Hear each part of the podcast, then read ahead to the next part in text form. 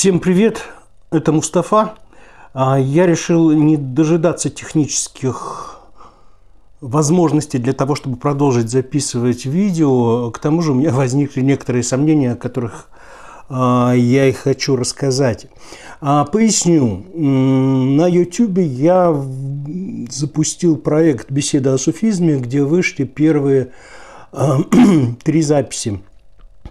После этого я слегка приостановил этот проект. Во-первых, я получал обратную связь, анализировал ее и размышлял, что делать дальше. Э, В этом плане у меня слегка опустились руки. Объясню почему. Э, Собственно говоря, для чего вообще я начинал этот проект? Расскажу, постараюсь вкратце и как можно быстрее. У меня давно возникло ощущение, что тема суфизма, она, если где-то и присутствует э, в неком дискурсе, то воспринимается совершенно неправильно. Либо как некая принадлежность и неотъемлемая часть ислама, что с одной стороны да, с другой стороны совсем нет. А люди часто путают его с магическими, эзотерическими учениями, которых расплодилось множество. Это второй э, вариант его понимания. Ну и вплоть до того, что это очередной трахтибедох, как сказал Арестович недавно. Эм, Все это вместе давно я слышу, давно встречаю совершенно невнятное понимание или непонимание этой темы. С этой целью я, собственно, и начинал эти беседы о суфизме. А, Поэтому я не стал э, рассказывать об истории суфизма в деталях, не стал описывать отдельные э, техники и практики, э, вдаваться в какие-то тонкости и детали. Для начала я хотел рассказать о том, чем является это течение и чем оно не является. Оно является мистицизмом, направлением в мистицизме. Оно не является ни шаманизмом, ни магией, ни религией в полном смысле этого слова. Примерно те же вещи встречаются в восточных практиках, от которых мы знаем тоже достаточно превратно. Это буддизм, это э, даосизм, это некоторые течения в йоге. Сожалению, в западном мышлении та же йога превратилась в некое э, фитнес-развлечение и обыденную практику домохозяек. Все это было нивелировано, сведено до какого-то примитива. Немного в этом плане суфизму повезло, он не был настолько популярен, хотя и ему тоже досталось но не в такой степени, как э, по отношению к буддизму и йоге. Поэтому я даже не сравнивал а, его с этими направлениями, хотя это тоже мистицизм и буддизм, и йога, и даосизм не являются религиями по своей сути. Это своего рода образ жизни, философское э, способ мышления, философское осмысление миропорядка и соответствующие практики по настройке собственного сознания и практики по настройке собственного образа жизни. Собственно, это роднит суфизм и с буддизмом, и с некоторыми течениями в йоге, и с даосизмом. Я не стал в это углуб- углубляться, и, собственно говоря, видимо, я правильно сделал. Почему? Потому что обратная связь, которую я недавно получил, она меня вергла в некий шок. Я встретил полное непонимание. Собственно, я где-то догадывался, что так оно и может быть, может быть но а, с одной стороны, это были нападки со стороны приверженцев ислама, которые говорили, что в принципе нет никакого э, противопоставления ислама и суфизма. Э, в споре товарищи доходили до утверждений, что в принципе практики суфизма, медитативные и прочие, нацелены на то, чтобы приучить мюридов следовать канонам шариата, получать от этого удовольствие и в дальнейшем следовать им. Знаете, вот мистицизм и исследование канонам шариата немножко как бы вот совершенно разные вещи. Если вам нравится шариат и его э, каноны, я рад за вас, следуйте им, не лезьте с, с этим уставом в чужой монастырь. Либо суфизм, либо каноны шариата. Вот Непонимание полное. А, говорить и спорить с такими людьми бесполезно. Здесь я сталкиваюсь с другой стороной э, верований людей, а именно э, веры без логического анализа, веры как слепое вера воспринимается ими как слепое следование каким-то канонам, которые они когда-то услышали, они в них поверили, и они применяют эти каноны э, к окружающему миру, не подвергая никакому логическому анализу. Доходят при этом до глупости, и мы, к сожалению, видим это не только в отношении философских течений, мистических направлений и религии, мы видим это и в социуме, увы и ах. И проблема это не только, э, скажем, людей в нашей стране, которые не знают с детства, что такое э, логика как предмет в школе, хотя даже в царской России, в церковно-приходских школах формальную логику изучали детки и учились э, различать причину, следствие, взаимодействие между ними, учились тем самым думать, делать выводы, самостоятельно мыслить. Этого ой как не хватает сейчас современной педагогике. Но давайте не будем в это углубляться. Вообще-то это проблема всеобщая. Проблема всеобщая, и человечество, в принципе, в массе своей, простите, но тупеет. И этому поспособствовали, как ни странно, прорывные достижения современной технологии. Зачем нужно думать, когда калькулятор, встроенный в смартфон, может посчитать все необходимое, вам не нужно знать э, законы арифметики даже. Вам не нужно напрягаться учить какие-то иностранные языки, когда встроенный в смартфон переводчик сможет все сделать для вас. Вам не нужно знать э, систематику в, в каких-то отделах, э, разделах науки для того, чтобы найти нужную информацию в большом каталоге в библиотеке, вы просто забиваете в поисковой строке э, браузера термин, который вы хотите прояснить для себя, и вам выдает его поисковик э, с небольшими вариациями. Вот вы получили ответ. Википедия наше все. Но к чему этот термин относится, как он соотносится с другими вещами, перекрестные ссылки и э, контекстные ссылки часто не дают об этом представления. Э, такое представление дает э, базовое, фундаментальное образование и, опять же, умение мыслить.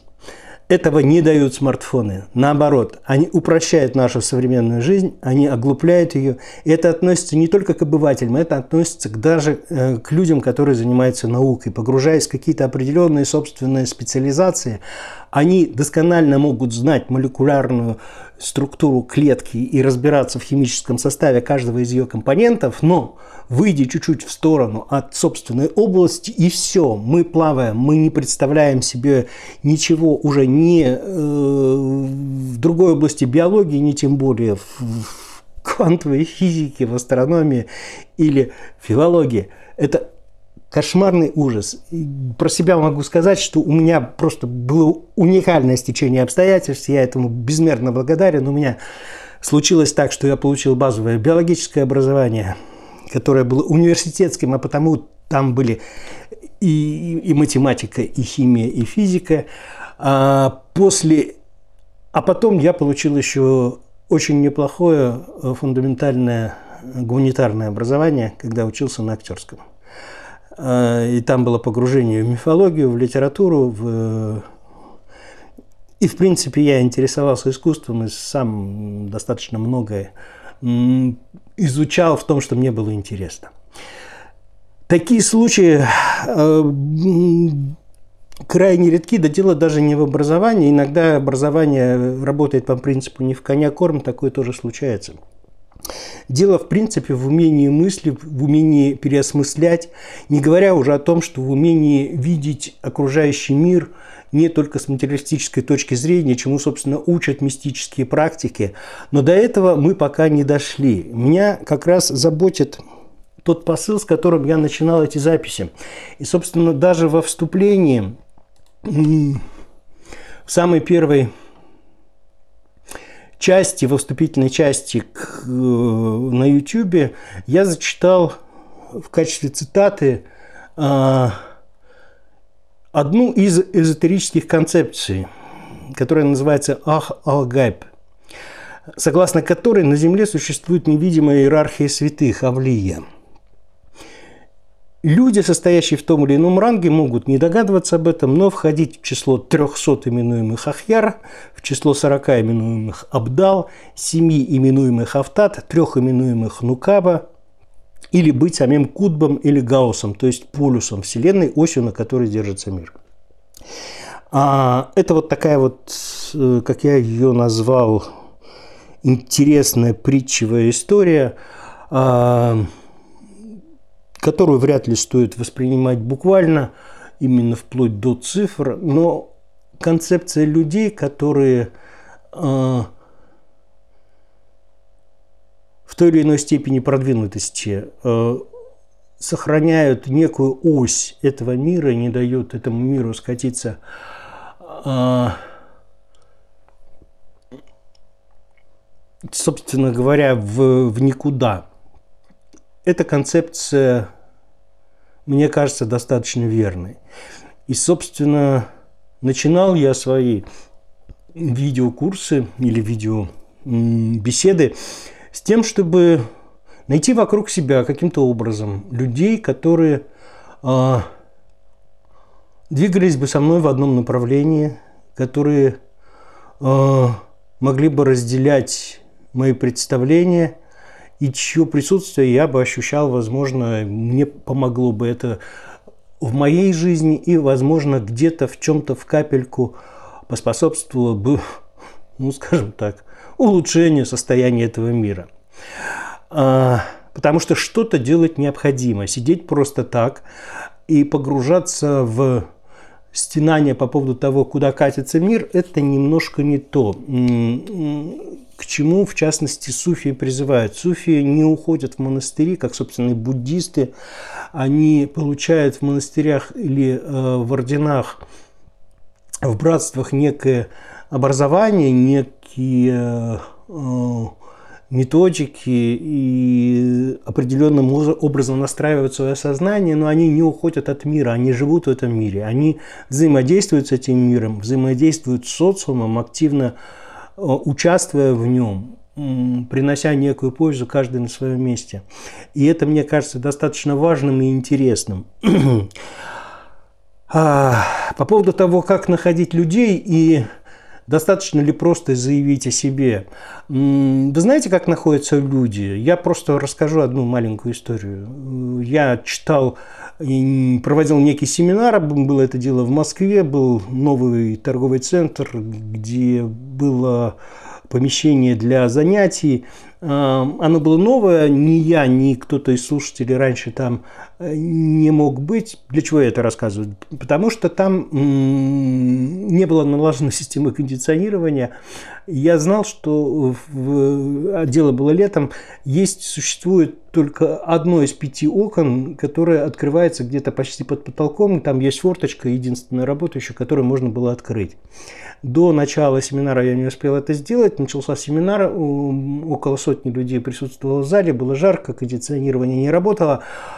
И все начали задыхаться. Я знал, где находится форчика, как ее стоит, можно открыть, но я не хотел прерывать семинар, сбивать настрой участников, лезть самому, громоздиться на подоконник к этой форточке. А, и тут я где-то в заднем ряду вдруг увидел глаза молодого человека, который от меня смотрел. Он встретился со мной взглядом, моментально вскочил, подбежал к этому окну. Именно к этому одному из пяти. Вскочил на подоконник и открыл ту самую форточку, о которой он знать не мог. А, мы после семинара поговорили с ним, выяснилось, что я не ошибся. Человек был наш, человек был достаточно подготовленный. А, к сожалению, как бы дальнейшее взаимодействие с ним не было, поскольку встретились мы совершенно а, по другому поводу. Вот как раз действовали в миру очень активно, каждый в своем направлении. Видимо, это и помешало дальнейшему знакомству и взаимодействию. Вот, а, собственно, еще раз, а, я бы хотел вернуться к тому, что почему я считаю, что необходимо что-то делать сейчас. Мне кажется, сейчас а, человечество стоит на пороге серьезных изменений. И это касается не только того, что а, в социальной, в геополитической сфере происходят серьезные изменения. Да, скорее всего, эти изменения к чему-то подтолкнут, и подтолкнут не просто э, к изменению э, мировоззрения некоторых людей, к изменению оценок и отношения к тем или иным событиям, это, скорее всего, повлияет на процесс, который идет давно. А процесс, о котором многие говорят давно. О том, что человечество стоит на пороге эволюционного изменения.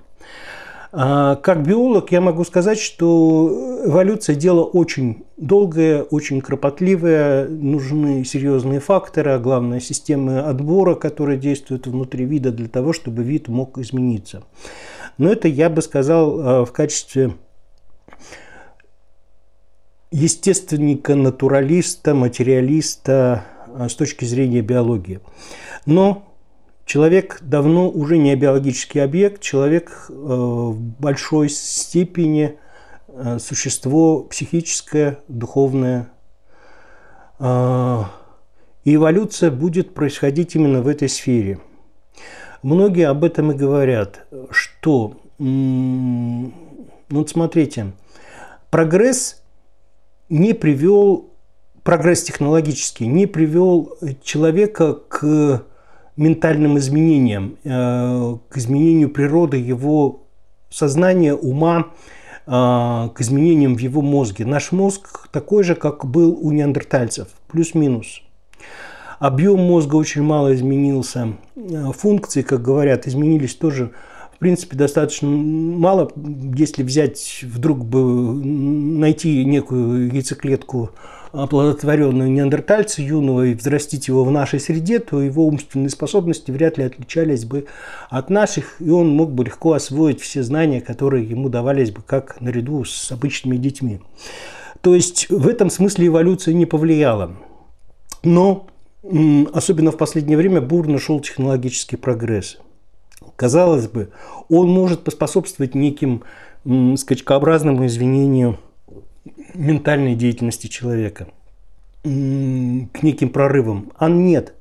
Мы встречаем прямо противоположные процессы, о которых я уже упоминал. Да, смартфоны заменяют нам э, многие наши функции, э, делают нас более ленивыми, отучают нас думать, размышлять, принимать собственные осознанные э, ментальные действия, человечество в массе своей глупеет.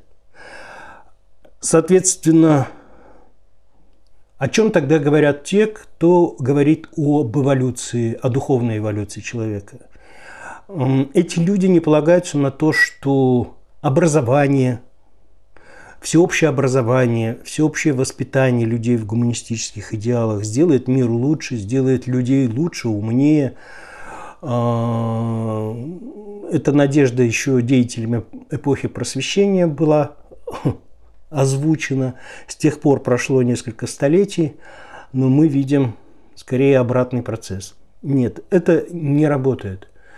А, эволюция будет происходить в определенной а, даже популяция, скорее всего, человеческой популяции, но не в обособленной географически или какими-то экологическими особенностями, как бывают обособленные популяции в живой природе. Нет, это популяция людей, э, мыслящих и действующих схожим образом, мыслящих э, и контактирующих с друг с, друг, друг с другом на другом, несколько ином, э, отличном от привычного уровня. Собственно, на уровне которому готовят мистические практики, готовят буддизм, даосизм, суфизм. И я считаю, что именно в этом направлении и среди этих людей будет происходить эта эволюция. Здесь есть такой немаловажный аспект. Не все люди способны э, к мистическому постижению. Необходима некая природная склонность. А, можно заметить, что, в принципе, процент людей у меня нет статистики, конечно, но у меня есть такое ощущение, что процент людей а, с некими уже случившимися у них в жизни сдвигами в ментальной плоскости позволяют им легче воспринимать вот эти иные способы не мышление даже, а владение собственным сознанием. Это то, о чем я пытался говорить в первых лекциях, когда разделял сознание на три сферы – подсознание, сознание, сверхсознание. Люди, которые могут отключаться от сознания, переходить в сверхсознание, обладают некими врожденными способностями. Они могут быть развиты в дальнейшем, они могут быть загноблены и не развиты в дальнейшем. А в этом задача таких институций, которые существуют вот именно исключительно на Востоке, школы буддизма, а, суфийские ордена, братства. На Западе, кстати, вот абсолютно а, нет таких институций. Если там и случались э, отдельные мистически настроенные товарищи, то они были либо философами, которые дошли до чего-то путем созерцания или медитации, либо они следовали восточным путем, либо они находили эти способы э, владения собственным сознанием в сфере искусства – но именно вот таких э, институциональных школ, обучающих, передающих знания, навыки, техники из поколения в поколение, как в восточных традициях, такого на Западе нет. И именно на них, мне кажется, лежит ответственность за грядущее нашего мира, поскольку, смотрите, ситуация, когда прогресс идет вперед и дает человеку э, все новые инструменты взаимодействия с окружающим миром. То есть вооружает человека. А при этом человек не эволюционирует, остается на уровне неандертальца, это само по себе очень опасная ситуация. Это некая пьеса, в которой автор, драматург, поместил на сцене ружье. А ружье, как известно, если оно появилось на сцене, то оно рано или поздно должно выстрелить. У человечества уже есть ядерное оружие. Человечество не стало более миролюбивым, более разумным, более гуманным, чем было когда-то. Мы это наблюдаем сейчас. А оружие, вот это ружье, которое висит на сцене, оно не одно – Этих оружий на сцене очень много. И мы видим, как э, сгущаются события, как ускоряются процессы. И,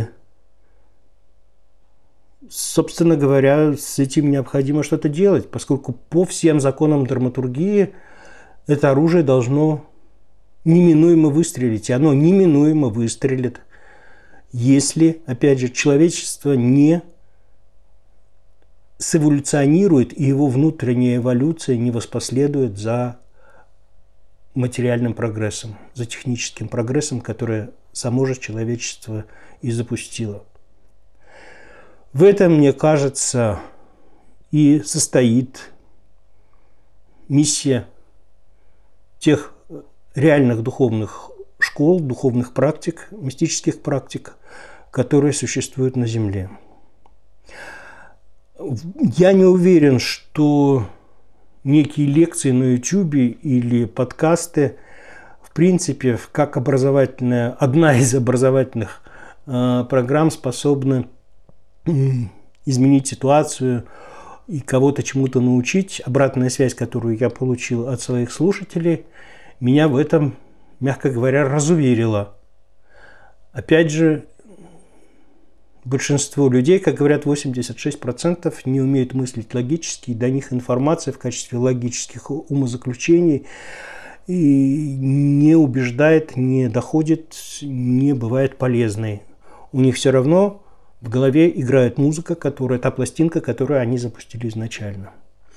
Поэтому я буду, наверное, думать о том, в каком режиме продолжать или не продолжать э, мои беседы. Вот, на этом хотел быть кратким, но получилось не очень. На этом я на сегодня закончу. Надеюсь, в том или ином виде мы встретимся с вами в будущем. Всего самого хорошего.